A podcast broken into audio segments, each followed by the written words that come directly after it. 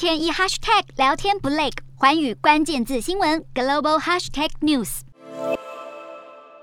才刚成立三个月的斯洛维尼亚政党自由运动，在二十四号出乎意料的拿下国会压倒性胜利，这被视为斯洛维尼亚政坛大洗牌，让国家有机会迈向更自由民主的道路。这位自由运动党的领导人高洛伯虽然在近期确诊新冠肺炎遭到隔离，但照样带领政党拿下国会四十个席位。初步官方数据显示，自由运动党以百分之三十四点三四的得票率击败目前的保守派执政党，执政总理杨萨也因此失去了第四度连任的机会。曾多次访问台湾的杨萨已经承认败选，他的掌权被批评是威权主义，破坏了斯洛维尼亚的民主和新闻自由。如今被政坛新手拉下大位，许多民众都满满心欢喜。被人民寄予厚望的自由运动党，在接下来为了组建政府，预计会和其他左派政党组成联盟，为斯洛维尼亚的发展注入新的能量。寰宇新闻刘庆文综合报道。